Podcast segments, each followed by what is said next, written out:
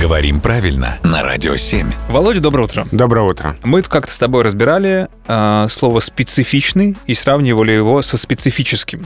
Мгм. Уже после эфира, когда ты ушел, я подумал, а что же мы не подумали, есть много таких э, слов, где ну- нужно найти эту тонкую разницу. Вот пример.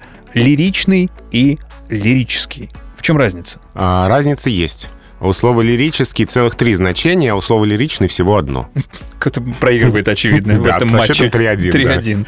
Что такое лирический? Во-первых, прилагательное к лирика, как термин, а, являющийся лирикой. То есть, может быть, лирическое стихотворение. Так. Устойчивое выражение есть лирическое отступление, когда произведение прерывается а, на какие-то мысли автора, ну или в переносном значении, когда кто-то уклоняется от основной темы речи. Да. И в этом значении не лиричное отступление, а только лирическое. Было бы забавно. И, наконец, лирический — это еще и музыкальный термин о голосе. Лирическое сопрано, не лиричное. Вот в этих значениях лирический не заменяется на лиричный. Так. Но есть еще одно значение, в котором они совпадают и взаимозаменяемы. Назови же его скорее. Это проникнутый лиризмом, эмоциями, полный чувства, отличающийся такой взволнованностью. То есть, может быть, лиричное настроение и лирическое. Это одно и то же. Да, лирические порывы и лиричные. Угу. Вот здесь они взаимозаменяемы. Я тебя понял.